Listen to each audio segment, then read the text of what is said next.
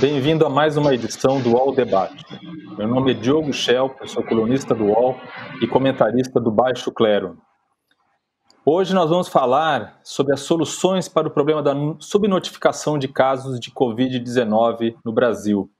E nós temos aqui nossos convidados, aos quais já agradeço a presença, Dr. Paulo Lotufo, epidemiologista da Universidade de São Paulo, Dr. Pedro Halal, epidemiologista e reitor da Universidade Federal de Pelotas, o Dr. Dalson Figueiredo, cientista político e professor da Universidade Federal de Pernambuco, e o Sr. Luiz Carlos Vendramin Júnior, vice-presidente da Associação Nacional dos Registradores de Pessoas Naturais, ARPEM Brasil. Agradeço a todos a presença e você que está nos acompanhando pode interagir com perguntas, serão muito bem-vindas. Bom, para começar a conversa, eu gostaria de fazer uma pergunta geral aos nossos convidados, é, começando pelo Dr. Paulo Lotufo, que é a seguinte: quais são os indícios de que há subnotificação dos casos de Covid-19 no Brasil e qual é a solução para resolver esse problema? A gente pode responder isso em linhas gerais e depois, mais para frente, aprofundar. Doutor Paulo. Eu vou. Boa tarde a todos todos os meus colegas, aos ouvintes, a minha primeira exposição é muito simples.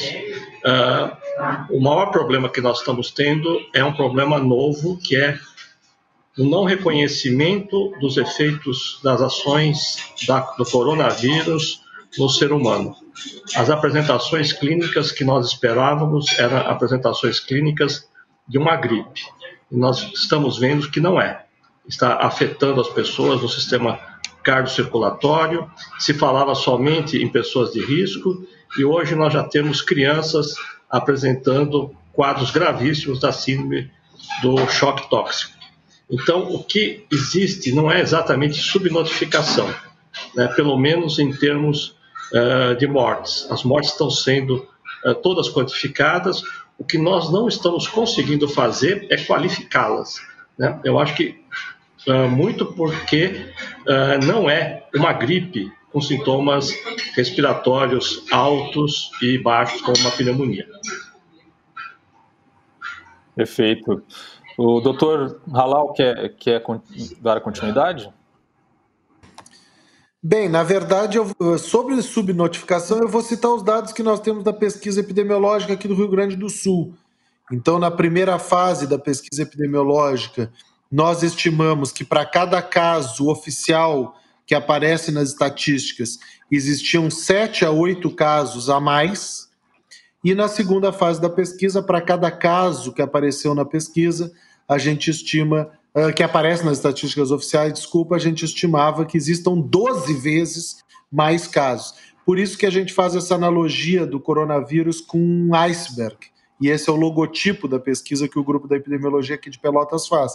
Existe uma ponta que é visível, que fica acima do nível do mar, que é representada pelos casos que aparecem nas estatísticas oficiais, que, aliás, tem a tendência a serem os casos mais graves, e tem todo um restante da população, um grupo maior, que fica submerso na analogia do iceberg, que são as pessoas que vão ter sintomas mais leves, que não vão ser testadas, mas que também tiveram a infecção pelo vírus que causa a Covid-19.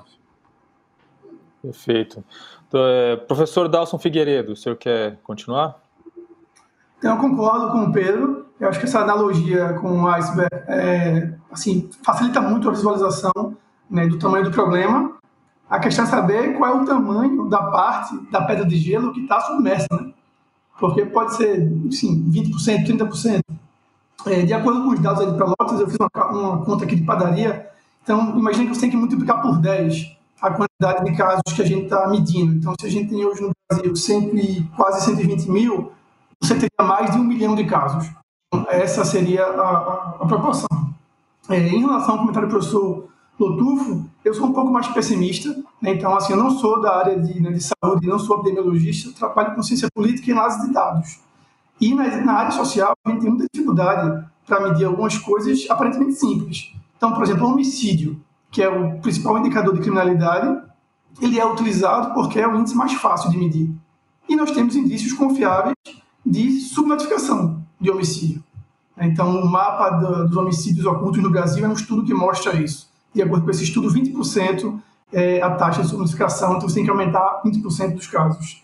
É, mortalidade infantil, até hoje, no Norte e Nordeste, o DataSUS informa que os dados de mortalidade são subnotificados. Então, eu acredito sim que a, a, a mensuração da Covid-19 ainda é muito subnotificada, inclusive os óbitos.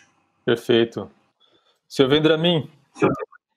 Bom, é, eu acho que eu não posso nem entrar na seara aí da questão de, de, de análise médica, não sou, não é a minha área, né? o registrador civil aqui acho que está até contribuindo no debate, é exatamente no fornecer as informações de forma mais transparente e possível para que os grandes especialistas né, consigam fazer a melhor análise possível das causas e dos efeitos da epidemia nacional e mundial, até por sinal. Então, é, o registrador civil está empenhado de catalogar todas as causas de morte, não só as causas é, de Covid, mas também as causas totalmente ligadas à epidemia, que são as causas respiratórias. Né? Então, por meio do portal da transparência, nós é, nos empenhamos a fazer um trabalho e levar para o poder público, para a imprensa e a população do modo geral, hum, informação é, assim mais em tempo real das, das causas de morte que estão sendo materializadas nos cartórios de registro civil do Brasil. É, senhor Vendamin, eu queria aproveitar já lhe perguntar sobre, sobre isso. Eu vi, por exemplo, um dado de Pernambuco o professor Dalton também pode nos, nos falar sobre isso. Eu vi um dado sobre os cartórios de Pernambuco, mostrando um aumento de 130% nas mortes, nas mortes por diversas causas, né? em relação ao ano passado, é, nesses primeiros meses do ano. É, o que, o que se, o senhor tem a respeito disso? Quer dizer, esses dados eles refletem a realidade brasileira em geral ou o que, que se pode dizer sobre aumento de óbitos, independente de causas, no Brasil? Oh, obrigado pela pergunta, Diego. Eu acho que é bom assim a gente aproveitar esse canal e tentar algumas coisas, né? É, pelo portal do Transparente nós conseguimos identificar algumas coisas que estão acontecendo no Brasil. É, nós temos um número alto de registro de óbito no Brasil, porque nós somos um país grande. Né? Então, naturalmente, se morre de câncer, de infarto, de várias doenças respiratórias, já é, já é da, do nosso sistema. Então, nós temos um número grande. Então, para a gente pegar uma curva no Brasil inteiro, teria que a gente ter uma epidemia em todas as cidades, em todos os estados, na mesma intensidade. Agora, quando você faz os recortes nos estados com maior epidemia, nas cidades com maior epidemia, você consegue mesmo verificar é, um aumento não sei se a gente pode falar um aumento significativo. Aí eu vou deixar para o Paulo, para o Pedro, que são os especialistas na área de saúde. Mas, assim, é, o registrador civil, ele verifica números, ele disponibiliza e os números do portal, eu acho que aqui também vale até frisar, nós não computamos causas de morte violentas lento, somente causas de morte natural para não é, contaminar os números, né? Para você não estragar os números com outras causas que não possam ser as causas de Covid. Esse é o, o grande objetivo. E também nós verificamos que em algumas cidades é nítido, né? Um, não um aumento significativo, como em algumas cidades específicas, no caso do Pernambuco que você acabou de falar. No estado, fazendo um recorte da data do dia 16 de março, que é a primeira semana até 27 de abril, é, em 2019 nós tivemos quase 7 mil óbitos, agora em 2020, 7 mil um aumento de 500 óbitos durante esse período em Pernambuco. Pode ser também um aumento da taxa demográfica, porque nossa população também, a gente aumenta a quantidade de óbitos de ano a ano também. Então, precisaria fazer uma análise aí com os profissionais da saúde para poder fazer, é, identificar, saber o que está acontecendo, entendeu? Então, eu acho que é bem por aí. Mas, é, é, o que houve, assim, de maneira geral, há um aumento é, na taxa de óbitos esse ano em, no Brasil como um todo, ou nos dados disponíveis em relação ao ano passado? Tem dois aspectos aí Import... Sim, doutor, doutor, pode falar, pode falar, doutor. Olha, eu acho que tem dois aspectos importantes. Uh, o primeiro, uh, eu não estou discutindo muito a especificidade da morte pela Covid. Para mim está claro que ela está subnotificada. Tá? Uhum. Por quê? Uh, por uma razão muito simples, porque estão acontecendo casos pela Covid que não estão nem chegando ao contato médico. Né? Uh, nós estamos tendo muita morte súbita em casa, isso está documentado já aqui em São Paulo, no mundo inteiro. Essa é uma experiência uh, mundial né, que está acontecendo. Uh, outra questão é a seguinte: o número de mortes ano a ano eh, ele nem acompanha o crescimento vegetativo da população, ele é até menor. Né? Então, nós temos uma variação de mortes que varia de, de local a local, né? uh, às vezes negativa, né? uh, meio por cento, menos 1%, até uh, no máximo 1%. Né? Esse é o aumento que nós temos. Em todas as cidades existe um padrão sazonal. Uh, São Paulo tipicamente tem um padrão de uma mortalidade maior no inverno, que começa em maio e vai até o começo de agosto. Né? É, e o pico é justamente junho e julho. E o que nós observamos aqui, pegando os dados né, da semana 1 epidemiológica até a semana 17, é que uh, quando você calcula a média, calcula o limite superior, que é quase dois desvios padrões acima da média, né, nós vemos que já na semana uh, 13, em São Paulo, já estava com um número acima e vai aumentando né, progressivamente.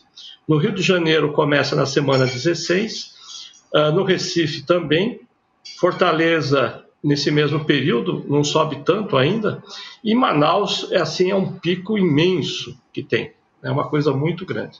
Então, do ponto de vista assim da epidemiologia mais tradicional, né, nós só estamos contando morte e aí viu, Dalson? Eu estou partindo do princípio que não estão havendo uh, cemitérios clandestinos, né? E nós estamos conseguindo contar todas as mortes, né? Uh, nós já tivemos muitos cemitérios clandestinos no país, clandestino em termos, né? Eram, uh, que eram não que não entravam no sistema de informação de mortalidade. Então nós estamos hoje, né, contando só as mortes. Às vezes a gente tira as naturais, às vezes a gente uh, tira as naturais, tira as de causa externa, às vezes mantém de acordo com o registro, mas mesmo assim, nessas cidades, nós conseguimos mostrar que passou do limiar uh, superior para as semanas epidemiológicas. Perfeito. O doutor Halal queria fazer uma, um comentário? Não, um comentário bem simples. Eu vi que o Dyson, Dawson, o Dawson também quer falar. No meu caso, só dizer que, em primeiro lugar, eu concordo muito com o doutor Lotufo. Uh, as estatísticas de morte, por mais que possam ter algum grau de subnotificação, elas são muito melhores do que as estatísticas de casos. E essa é uma primeira lição epidemiológica que a gente tem que tirar. As estatísticas de casos são muito ruins. E sobre as estatísticas de morte, a gente, no meio da epidemia, já tem evidências de que está havendo um excesso de mortes comparado ao que seria esperado. Mas, ao final da epidemia, é que a gente vai ter uma magnitude mais concreta do quanto de mortes extra foram identificadas em decorrência da pandemia. Então, algumas coisas a epidemiologia pode ir respondendo durante a pandemia. Tem outras que, para a gente dar a melhor resposta, é ao final do processo, da, pelo menos desse primeiro ciclo grande, eh, essa primeira curva epidêmica grande, que em alguns lugares do Brasil, para falar a verdade, nós já estamos chegando no ponto em que as mortes devem começar a diminuir nesses lugares em que a epidemia pegou mais forte e pegou mais cedo. É o caso de São Paulo? Antes de dar a palavra para o professor Dawson? Certamente é o caso de São Paulo. Se a gente comparar os dados de São Paulo com os outros lugares que tiveram a, a, epidemia pegando forte, a tendência é que em São Paulo, dentro de no máximo uns 10 dias, os números de óbitos comecem a descer, porque o vírus, uh, por mais que eu. Uh, respeite a posição pessimista do Dawson, mas eu acho que a posição pessimista do Dawson é mais do todo, não é do lugar específico. No lugar específico em que o vírus chegou antes, a tendência é que ele comece a diminuir antes, como aconteceu em todos os outros lugares. Professor Dawson. Então, é, é obrigado. Então, o professor Latufo ele falou um conceito aqui que eu anotei, que é, é o conceito de sazonalidade. Então, não sei até que ponto todos os ouvintes né, estudam estatística e gostam de análise de dados, então acho que é importante a gente falar o que é sazonalidade. Né? Então, é uma variação que ocorre né, em intervalos regulares de tempo, como, por exemplo, as vendas de Natal. É, todo dezembro você tem um pico nas vendas, ou em julho você tem um pico é, na, de, de viagem, de férias. Então, isso, como se repete, é um padrão. Eu tive a oportunidade de ver o gráfico que o professor é, Lotufo é, mencionou de Manaus, e é impressionante. Né? É um comportamento que na estatística a gente chama de comportamento outlier, na verdade. E ele citou aí, né? então ele citou o limite de dois dígitos de padrão, né? e esse valor de Manaus está muito acima disso. E na estatística, quando você descobre um caso outlier, você é obrigado a, saber, a, a investigar o que é. A primeira hipótese, pelo menos nas ciências humanas, é desconfiar de erro. Então você desconfia de algum erro de mensuração, que pode ser um erro de instrumento, de medida, mas pode ser erro de, de outra natureza. E aí é um indício de que a notificação é muito forte, porque tem um número que aumentou de forma desproporcional ao que você esperava em relação a um passado definido, que pode ser um ano, pode ser é, mensal, pode ser a média móvel do, da semana, os últimos 10 anos. E o que as estatísticas oficiais mostram é que essa variação ela é muito é, grande para você achar que não está acontecendo nada de estranho. Perfeito. É, eu vou dar a palavra para o senhor Vendramin, que está levantando a mão, é, e vou aproveitar, é, Vendramin, que incluir aqui uma pergunta de, um, de uma pessoa que está nos, nos assistindo, que é a Mini Surret Helmer, e ela diz o seguinte: é, se o senhor puder acrescentar a resposta da a pergunta dela ao seu à parte. É, ela diz o seguinte: Eu fiquei chocada de ver que, se a confirmação de casos de Covid vier após o atestado de óbito ter sido feito, esses dados não entram, não entram nas estatísticas. Então, ela perguntou sobre isso. Se o senhor puder acrescentar essa resposta ao seu à parte, ao Dalson. É, obrigado pela pergunta aí, Miriam. Eu acho que é importante também é, deixar claro, é, são as metodologias adotadas é, pela transparência e a forma com o sistema público, né, com o sistema de saúde nacional trabalha. São coisas assim, até são metodologias diferentes. Então a gente precisa deixar claro algumas coisas.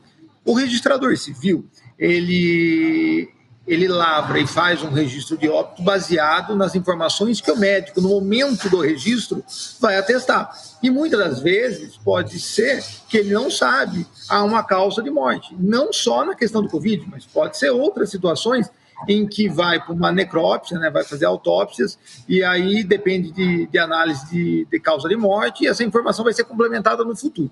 É, da mesma forma, acontece com o Covid é, pode ter vindo na própria declaração de óbito, que era uma suspeita, ou inclusive não vim mencionado nada, vai se fazer um, um, um exame e esse exame está confirmado ou negado, né? E ele não volta para o cartório. Né? Então, o cartório de registro civil, assim, só, só conseguiria fazer essa alteração se a própria família tivesse, vamos falar assim, o interesse de voltar no cartório e pedir a retificação dessa causa de morte. Mas, mas a Secretaria de Saúde dos municípios do Estado, Ministério da Saúde, eles não. Eles têm um trabalho até investigativo, eles não. Eles vão procurar, eles vão se informar, vai fazer um exame. São, são, é, são formas diferentes, né? O, a Secretaria de Saúde, eles têm até a obrigação, não só do problema do Covid, como qualquer sistema epidemiológico, existem até é, sistemas próprios participação do sistema epidemiológico. Então, é, são outras coisas. O portal da transparência, ele é transparente, ele, ele, ele totaliza números que constam nos registros de óbito. É, eu queria aproveitar que o Paulo e o Pedro e eu fizeram vários comentários sobre questões é, de morte. Eu acho que é, mortes até além da Covid, mas assim, ah, em decorrência da Covid, é, pessoas que deixam de procurar a rede de saúde e acabam morrendo em casa. É, isso aconteceu, aconteceu no mundo e nós estamos preparando, já tentando fazer estudos para identificar é, todas as causas de morte e o local de falecimento. Então, acho que isso daí vai ser um ponto assim fundamental para que consiga fazer uma análise de melhor qualidade, principalmente para os técnicos de saúde, para ver onde estão os focos. Né? É, a gente vê, a gente já nos análises preliminares, que há um aumento tá, em focos, é sempre assim, não, não é no Brasil, mas em focos específicos, em cidades específicas, bem Codalso falou. É, a gente tem focos é, em níveis totalmente diferentes no Brasil inteiro. É, a gente não tem um mesmo número quase em todos os estados, todas as cidades. Então, o Brasil é muito grande, o Brasil é continental, então há uma diferenciação de, de, de escala para lugar. Então, eu acho que Top. outra coisa que eu gostaria, se, se eu puder até dar uma acrescentada, que eu acho que, que é importante e que os registradores civis, os cartórios de registro civil percebem, não só nesse momento, mas é, em toda a nossa atividade é que houve uma crescência, cresceu o falecimento em grandes centros de saúde. É, de um modo geral, houve um fechamento de postos de saúde em pequenas vilarejos e cidades menores e os hospitais de grandes é, complexidade eles foram centralizados em grandes polos. Foi meio natural e você tem um aumento de falecimento nesses grandes polos e você tem uma diminuição nessas cidades menores. Mas tem a ver com pessoas que são residentes no entorno, nas regiões metropolitanas, tudo que acaba falecendo nos grandes polos e nos grandes centros. Perfeito. Os podcasts do UOL estão disponíveis em todas as plataformas. Você pode ver a lista desses programas em uol.com.br/podcasts. Recebe salário, faz transferência, pagamento, recarga de celular e até empréstimo, tudo sem taxa. PagBank, a sua conta grátis do PagSeguro. Baixe já o app e abra sua conta em 3 minutos. Eu queria é, pedir para dar uma explicação aqui, eu acho que o, o, professor Dawson poderia explicar, que eu acho que é uma questão básica. Né? Por que, que nós estamos falando de subnotificação? Eu gostaria de que o professor Dawson ou algum outro dos convidados explicasse por que, que a notificação dos casos é tão importante na definição das políticas públicas para o combate à pandemia. Então, é, você medir coisas né, não é uma tarefa trivial. A gente fala assim, ah, é importante medir, é mas uma coisa é você medir concentração de açúcar no sangue de uma pessoa. Outra coisa é você conseguir medir corrupção. É, uma coisa é você medir radiação. Então, dependendo do fenômeno que você está interessado em mensurar, você tem instrumentos que vão ser adequados para realizar é, aquela aferição de forma mais confiável. É, quem trabalha com dados sabe que, em geral, os seus dados sempre têm problema, sempre tem defeito. Né? O que vai variar é a quantidade do defeito que está lá. Né? E a, a, robustez das análises de dados, né, ela depende da qualidade da informação. Né? Então, se a informação for ruim, não tem técnica estatística no mundo que resolva. Então, se você tem uma coleta de dados que por algum motivo foi subestimada, por exemplo, então, na área de humanas, vou dar um exemplo de prestação de conta de candidatos em, é, nas eleições. A gente sabe que tem um erro aí, né, que é um erro sistemático de mensuração, que candidatos têm uma tendência a subestimar o que realmente gastaram. Né. Quando você usa esses dados para fazer qualquer análise, né, os seus coeficientes, como a gente chama em estatística, vão ser viesados.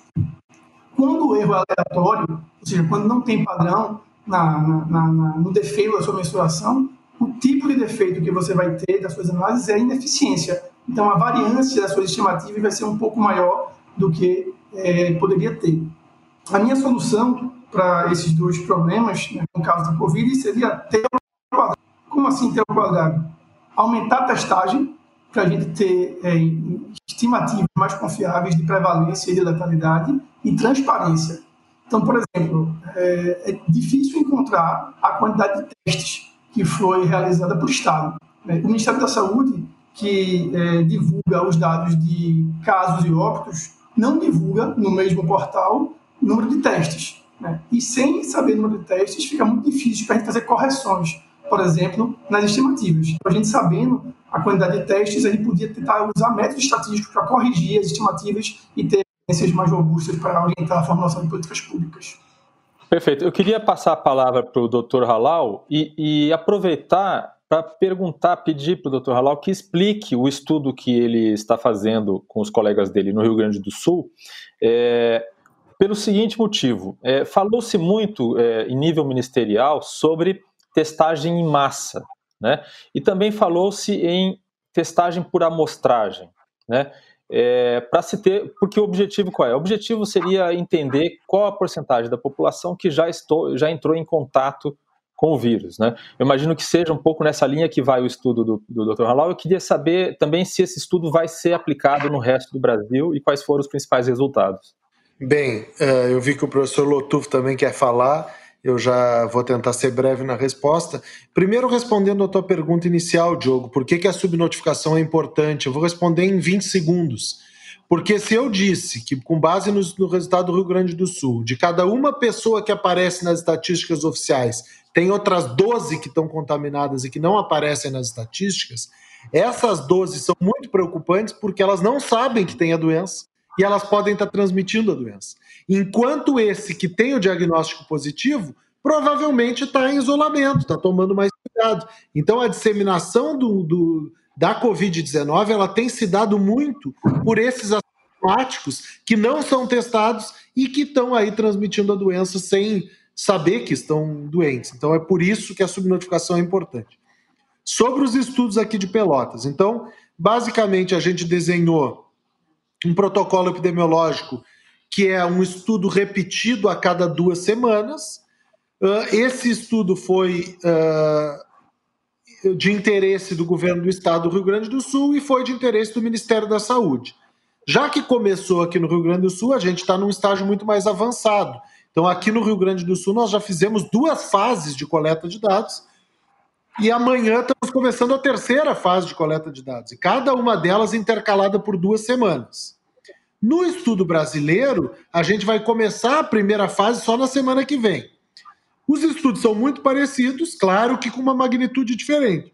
Então, no estudo gaúcho, em cada fase, a gente vai na casa e testa 4.500 pessoas espalhadas por nove cidades do Rio Grande do Sul. Já fizemos isso duas vezes, vamos fazer a terceira agora de novo. No estudo nacional, em cada fase, nós testamos em casa 33.250 pessoas espalhadas por 133 cidades de todos os estados da federação. E só para concluir, isso é uma pesquisa de testagem por amostragem. Não é a uhum. mesma coisa que testagem populacional em massa como a Coreia usou, por exemplo, como a Islândia está tentando usar, a Nova Zelândia, tem alguns países que estão trabalhando com uma política governamental de testagem em massa, como um componente do processo assistencial. No Brasil, o Dr. Lotuf pode comentar melhor, nós estamos trabalhando aqui em Pelotas com estudos epidemiológicos transversais repetidos por amostragem para saber o percentual da população que já adquiriu anticorpos contra o vírus. Deixa o doutor Lotufo. É.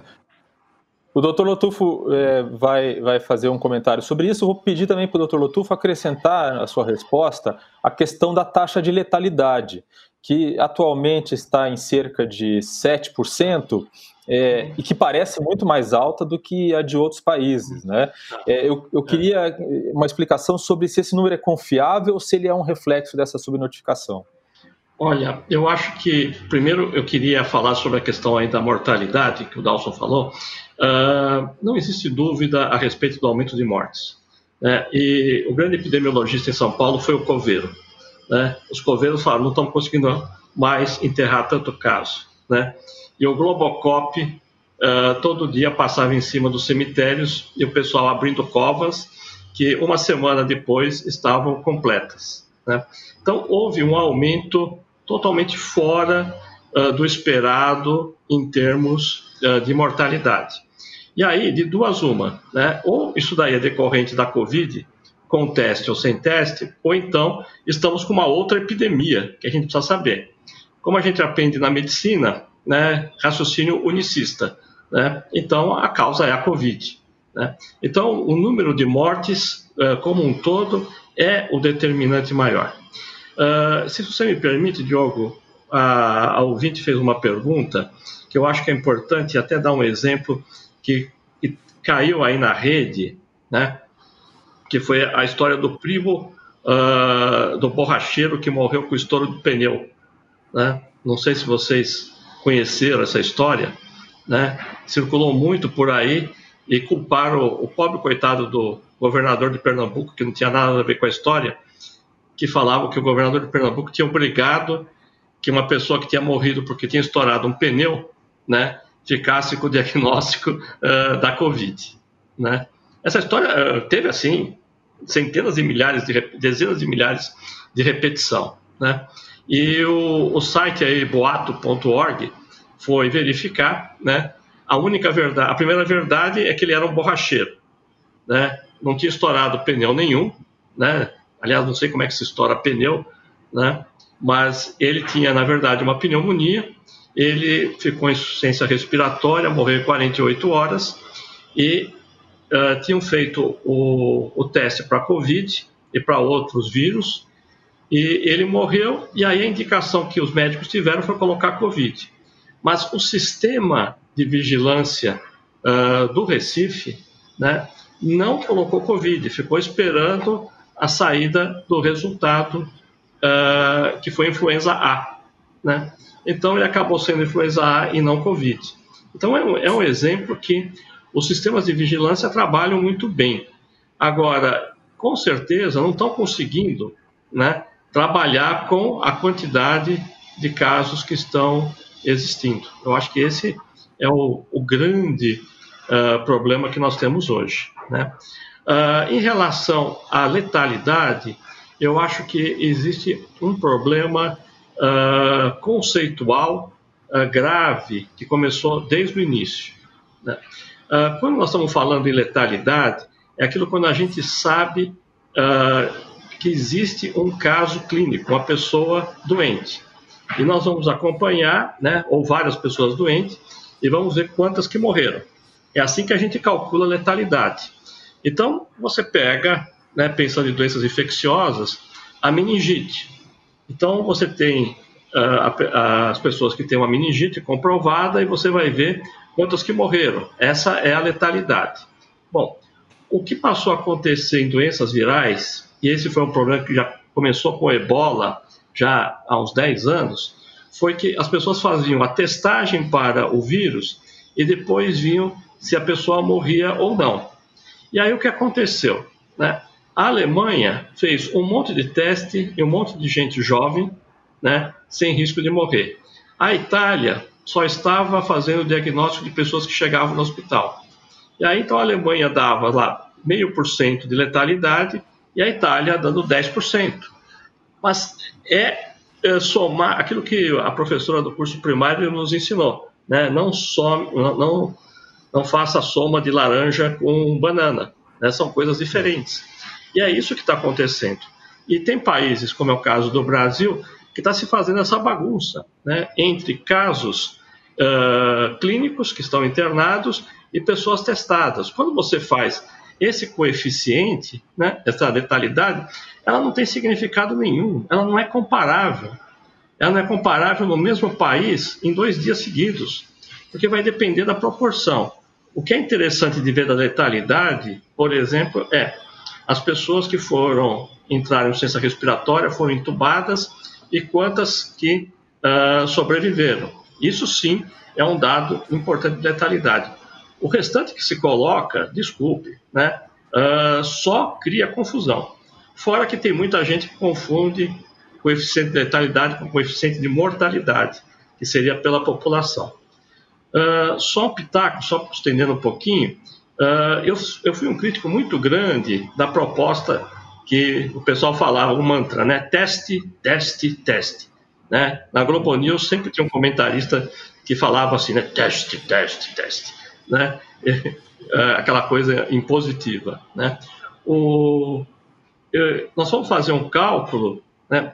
No mundo inteiro não, não existia condição de, de testar uh, quase nenhuma população além daquelas que uh, já tinham sido feitas, né? Os Estados Unidos há 10 anos, há 10 dias, conseguiu testar uh, 4 milhões e 200 mil uh, 400 e 200 mil é o que existe na popula é a população da zona leste de São Paulo, que é a mais populosa. Né?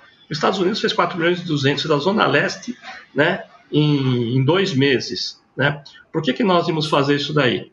Uh, eu acho que o exemplo da Coreia é um exemplo muito particular. Né? Eles têm uma indústria de bioengenharia, biotecnologia muito forte, com muitas coisas lá conseguiram fazer.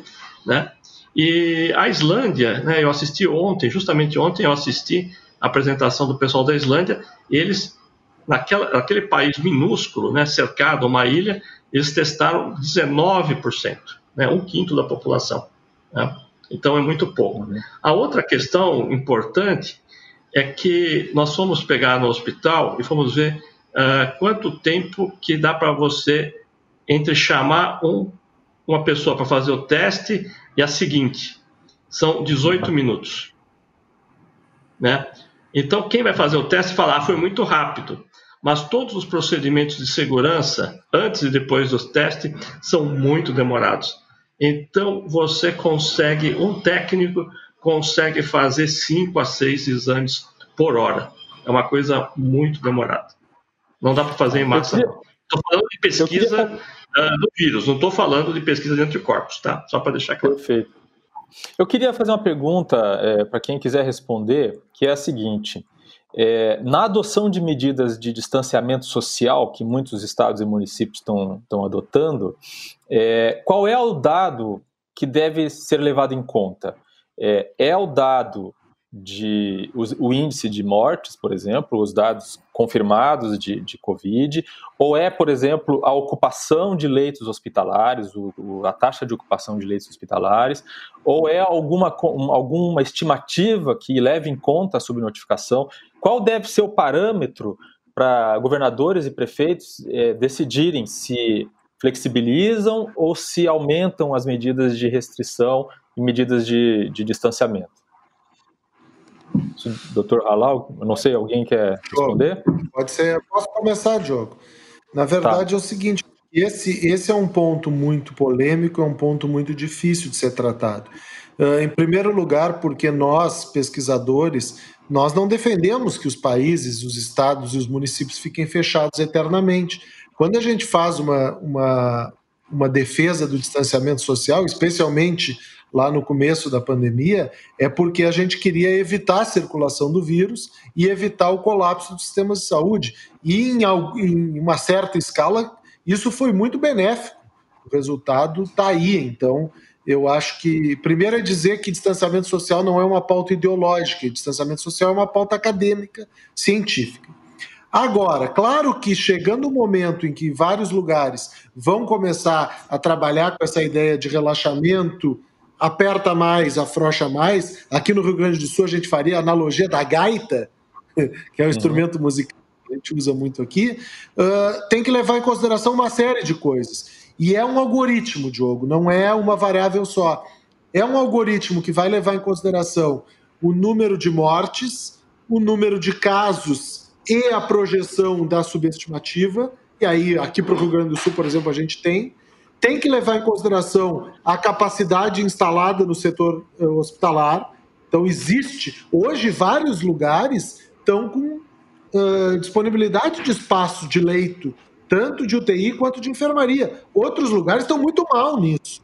Então, Manaus, por exemplo, a última informação que eu tinha é que estava perto da saturação. Então, tem que levar em consideração o quanto que a população consegue cumprir as medidas de distanciamento, o quanto que tem da doença, o quanto que tem de disponibilidade de leitos, quanto que tem de testes realizados para botar num algoritmo e fazer uh, um modelo de distanciamento barra relaxamento. O Rio Grande do Sul tem agora um modelo que está com as bandeirinhas, bandeirinha verde, amarela, laranja, vermelha, e com base nessas bandeirinhas a ideia é que a partir dela seja definido o quão fechado ou aberto estará estarão os diversos setores da economia do Estado. Me parece um modelo para ser olhado com devido cuidado. É, professor Dalson, eu vi um estudo que o senhor desenvolveu é, com seus colegas é, sobre a previsão né, de, de, de progressão de casos de Covid no Brasil. É, por esse modelo, quando que o Brasil atingirá o pico de novos casos e a curva começará a cair? Então, essa é a pergunta de um milhão de dólares. Né? Todo mundo quer saber a resposta. O problema é que os nossos modelos, a capacidade preditiva, ela é muito limitada. Então a gente só consegue né, antever, digamos assim, sete dias na frente, uma semaninha. É, e o que a gente fez, na verdade, foi comparar, e assim, e aí o meu alerta, né? É, fique, fique, desconfie de estudos que dizem que consegue dois meses ou três meses, porque é, isso está muito mais para quiromancia do que para a ciência. O que a gente observou, é, fazendo análise comparada de outros países, é o seguinte: depois que o ritmo de contágio, é, de contágio começa a cair ou se estabilizar, né, você ainda observa um aumento é, contínuo na quantidade de óbitos. Então, o caso da Itália é, é, é emblemático nesse sentido. O ritmo de contágio ele vem caindo, eu separei aqui, desde o dia é, 25 de março. Então, desde 25 de março, você tem uma tendência forte de queda, mas você não derruba a curva de mortalidade com a mesma velocidade. Então, o que o Pedro falou é essencial. Você tem que estar, né? Então, você usou, Pedro, uma metáfora do Rio do Sul, eu vou usar uma metáfora aqui do, de Pernambuco. Você tem que estar com um olho no padre e outro na missa. Porque, né, se, o sistema de saúde, se você tem um sistema de saúde capaz de tratar 8 milhões de, de pessoas, né, população de Pernambuco, abre e volta às atividades. Porque você, você consegue tratar 8 milhões, mas você não consegue tratar 8 milhões. Né? Sua capacidade instalada de saúde é muito pequena. Então você tem que estar olhando o tempo todo para esse ritmo de novos casos, que é o ritmo do contágio. Mas você só mede isso com testes. Então eu separei aqui uns dados, só para terminar. O Brasil testa menos do que o Paraguai e a Jamaica, né, em relação à população. Testa menos que o, que o Iraque, que é um país que estava em guerra até um dia desse, e testa menos, acredite, que Gana, né, que virou meme na internet com os coveiros, como o professor Lotufo falou. Né? Ele é bem coveiro, é acompanhante de, de, de funeral. Né? Mas é isso. Então, a, a, a, e aí eu queria deixar uma pergunta para o Pedro. Pedro, quantos é, testes já foram realizados no Rio Grande do Sul? Porque eu passo boa parte do meu dia procurando dados de testagem por estado e não encontro. Então, a gente não tem nem como comparar os estados em relação a, a essa, essa estimativa. Então, não tem como saber quem está com a informação melhor ou melhor. Eu realmente acredito que o Rio Grande do Sul está é, na frente de todo mundo, porque está conseguindo fazer essa amostragem é, aleatória da população. Nós tínhamos um projeto de fazer isso aqui em Pernambuco, mas não dá para fazer só com academia. Tem que ter poder público, Secretaria de Saúde. Perfeito. É, não, eu, o, o doutor Paulo Lotufo, sim. É uma queria... dúvida só para o ouvinte. Está se falando em teste, mas nós temos dois tipos de teste. É, a, eu, eu, falei dos 20 minutos que demora a pesquisa viral, mas o Pedro está falando na antiginemia, que seria. Qual é a diferença? É, que tem uma, uma outra. Então são coisas muito distintas aí, eu acho que precisaria ser esclarecido, Pedro. Tá. Doutor, deixa eu, deixa eu, eu vou pedir para o senhor explicar, então, essa, a diferença entre esses testes e também aproveitar para lhe pedir para comentar sobre o teste de farmácia que foi autorizado pela Anvisa, é, mas que uma reportagem do UOL mostrou, por exemplo, que não está disponível em muitas farmácias não. e sequer não. há uma demanda da população por esses testes. Então, vou aproveitar para na explicação também para incluir esse tema. Olha, é, é para mim, Diogo? É, pra, é sim, se o senhor. Não, tá bom. Olha, então assim, nós temos uh, uma questão de momento que é, é, que você fazer a pesquisa né, da presença ou não do vírus, que é um teste que tem medidas de segurança, que é feito uh, com raspado uh, oro-nasal, né, às vezes uh, só oral, pode ser até feito com saliva, escarro, mas tudo bem. Ele tem, ele é o que detecta é realmente se a pessoa está com o vírus ou não.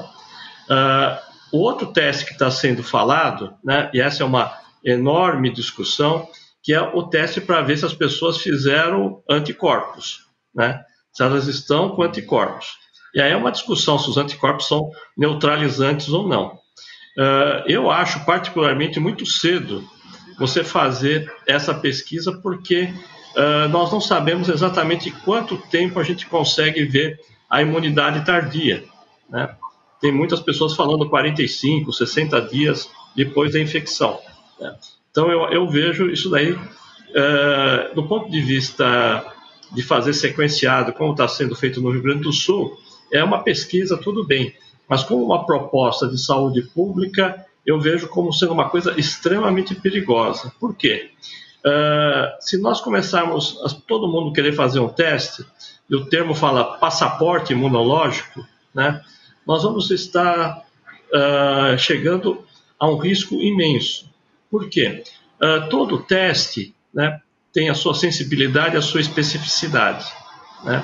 Uh, até um grande laboratório, até agora não conseguiu falar exatamente qual que era a sensibilidade e especificidade do teste dele. Mas não basta somente isso.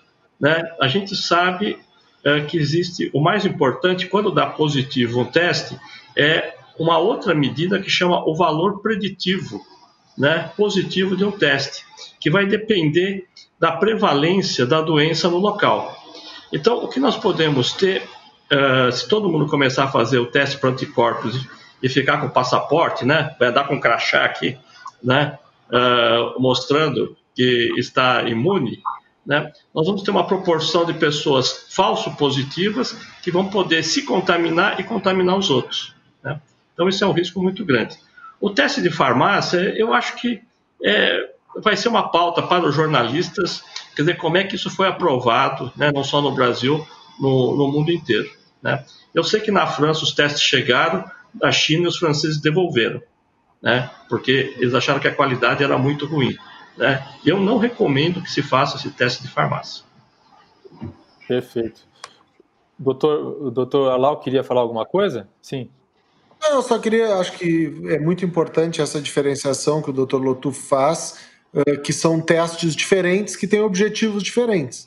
Por exemplo, o teste de PCR, que é esse teste para identificar infecção presente, ele não tem nenhuma utilidade para pesquisa epidemiológica como a nossa. Porque um resultado negativo do teste PCR pode indicar que a pessoa nunca teve contato com o vírus ou que já teve contato e está curada, para a epidemiologia é absolutamente diferente, mas que daria o mesmo resultado negativo. Então é por isso que na pesquisa a gente está usando o teste de anticorpos. O teste que a gente está usando, nosso grupo foi muito cuidadoso em ver a validação, e a gente fez uma validação própria. O teste tem uma especificidade de 99%, ou seja, a chance de falso positivo é muito baixa, mas ele tem uma sensibilidade de 84, 85%, ou seja, a chance de um falso negativo não é tão baixa assim, é uns 14, 15, 16%. Então, para monitoramento populacional, que é o que a gente está fazendo, se presta muito bem. Concordo com o Dr. Lotufo. Se isso fosse ser adotado como uma política assistencial de saúde do país, eu estaria muito preocupado. Eu queria fazer uma pergunta para o senhor Vendramin e e, estender essa pergunta para quem quiser responder depois, que é retornando à questão das mortes em casa. É, algumas semanas atrás eu entrevistei um, um virologista americano que é, fez parte daquela série do Netflix chamada Pandemia. É, o trabalho dele é, é, caçar vírus que estão na natureza, digamos assim, e descobrir quais podem eventualmente é, serem transmitidos entre seres humanos, né? E ele, ele disse que acompanhou o caso do, da epidemia do ebola na África, e ele disse que muita gente morria por não procurar o sistema de saúde, porque sabia que lá eles correriam risco de serem contaminados. Havia muitos profissionais de saúde é, contaminados pelo ebola e tal, e muitas pessoas passaram a morrer em casa de outras doenças. É, eu queria saber do, do Sr. Vendramin se é possível identificar um fenômeno desse tipo pelos dados de cartório é, e estender a pergunta é, para os outros convidados sobre é, como é possível identificar se as mortes estão ocorrendo por isso, ou seja, as pessoas estão morrendo de infarte, AVC em casa porque não estão procurando o sistema de saúde, ou ao contrário, estão morrendo em casa de Covid e, e, e aquilo está sendo registrado com outra, outra causa. Bom, os números é, eles estão mostrando que um aumento da morte em domicílio. Né? Então, pode ser que essas mortes no domicílio tenham várias decorrências. Pode ser do próprio Covid, aí depende de uma análise até das causas de morte. Pode ser de, de outras causas, das pessoas que deixam de procurar o sistema público de saúde, o sistema de saúde como um todo, e acabam vindo a óbito. né? É, então, mas que tem uma crescência nacional. É, a gente está fazendo análise prévia e dentro em breve a gente vai soltar essas análises. Ela tem sim um crescimento nacionalmente. Tá? Nacional, já, a gente já consegue nacionalmente verificar esses números de aumento em domicílio. Tá? É, não só, não só é, em mortes com Covid, qualquer causa respiratória, mas com, com outras causas de morte também. Se alguém quiser quer comentar esse tema, é, doutor, doutor Paulo. Sim, sim. Eu, eu acho que nós precisamos uh, reforçar muito né, que a Covid ela é uma doença sistêmica. Nós aprendemos isso. Né? Então, várias das mortes que estão ocorrendo uh, não são necessariamente porque a pessoa não chegou ao médico, mas porque nós não estávamos uh, assim habituados, preocupados em, em, quando uma pessoa que já tivesse feito uma cirurgia cardíaca uh, coronariana, a famosa ponte de Safena, né? E ela passasse mal, chegasse num pronto-socorro cardiológico, de, em cardiologia, né? Mostrando que ela estava infartado, que se fosse fazer teste para Covid, não se fazia, né? Assim, há, há duas, três semanas e continua não se fazendo. E essa pessoa está morrendo mais do que morreria em anos anteriores, casos assim. Né? E grande parte é por causa da Covid, porque uh, o vírus ele desestabiliza totalmente o sistema cardiocirculatório. Ele causa, ele vai justamente na enzima, uma das enzimas que fica no trato respiratório em todo o organismo, que é o inibidor da enzima de conversão. Uh, que é fundamental para a homeostase, né, para a manutenção da circulação. E atua também né, na, nos vasos, uh, nas artérias, levando à desestabilização uh, das, da, das, artérias do coração que já estão uh, com uma doença prévia, que é a aterosclerose. Então, esse está é, é tá sendo um grande aprendizado. E, além disso, né, a, a, COVID, a, o coronavírus está aumentando o grau de trombose. Então, o número de casos de acidente vascular cerebral uh, por embolia de trombos em pessoas jovens que não têm outra razão de fazer tem aumentado muito. Né? Já tem casos em São Paulo descritos, tem em Nova York, tem na Itália. Né? Então, é uma, é uma outra questão. Né? Uh, tem gente que está deixando de procurar o serviço e com isso uh, morrendo mais, uh, grande chance. Né? Mas uhum. não é só isso, não. Né? Nós temos a compreensão da, da doença. Perfeito. É, nós estamos chegando ao fim do nosso debate. É, eu gostaria de fazer uma última rodada muito rápida, pedindo a todos que dessem uma resposta em um minuto, é, no máximo, com, resumindo qual é a sua solução para a questão da subnotificação. Quer dizer, eu gostaria que cada um apresentasse a sua solução é, para resolver o problema da subnotificação em um minuto. Por favor, começando pelo professor Dawson. Então, eu falei aqui no início, a minha, sugestão é T ao quadrado, que é testagem e transparência. Né? Em relação à testagem, eu acho que todos os estados têm que fazer o que o Rio Grande do Sul fez. Né? Então, todos os estados precisam ter uma pesquisa epidemiológica semanal, mensal, medir é, a prevalência da doença na população. E você faz por amostragem porque é mais barato e mais rápido, obviamente. E transparência, é, colocar esses dados públicos em tempo real. Né, o que for possível, então, o que for possível é, deixar anônimo, colocar em tempo real para que outros pesquisadores, outros estados possam replicar é, as iniciativas. Aqui em Pernambuco, por exemplo, a Secretaria de Gestão né, colocou a distribuição dos casos por bairro. Então, você entra no site da secretaria e você consegue ver na sua rua quantos, quantas pessoas diagnosticadas é, existem naquela rua. Então, é uma, uma, uma, ferramenta que facilita. Então, transparência e testagem. Perfeito. Profe... É, doutor Halal?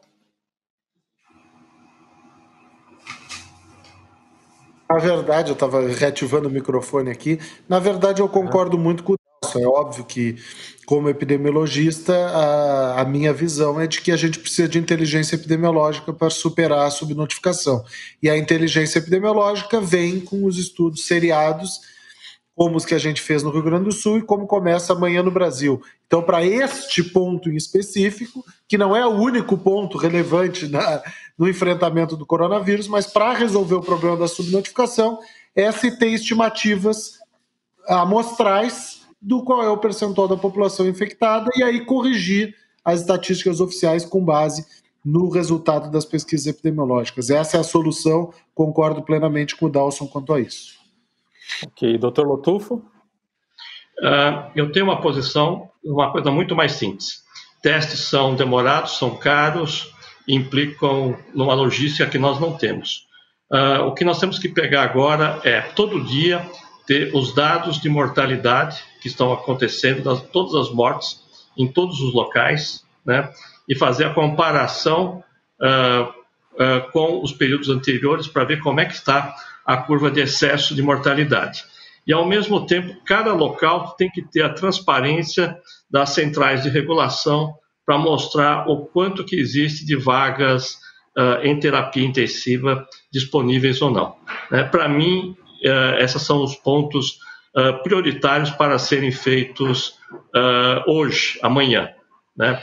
Não é para fazer nenhum tipo de planejamento para a semana que vem, é para começar de imediato. Ok. É, senhor Vendramin? A sua é, solução para um. É, a solução nossa é a seguinte: é a contribuição, acho que até o professor Lotufo aqui é, me cutucou, né? Na verdade, assim, na verdade, os cartórios de rede civil é, estão se comprometendo né, a disponibilizar, inclusive em tempo real, exatamente isso que o professor Lotufo já a, a, acha necessária, a divulgação é, em tempo real das causas de morte no Brasil. Então, nós estamos divulgando diariamente todos os óbitos que estão sendo feitos no Brasil inteiro e ainda totalizado. É, é lógico que é uma crescência, é um aperfeiçoamento diário, né? É, e todo esse portal da transparência ele está crescendo e ele está se aperfeiçoando para poder atender da melhor forma possível toda a população, poder público, pesquisadores e a imprensa de um modo geral. Perfeito.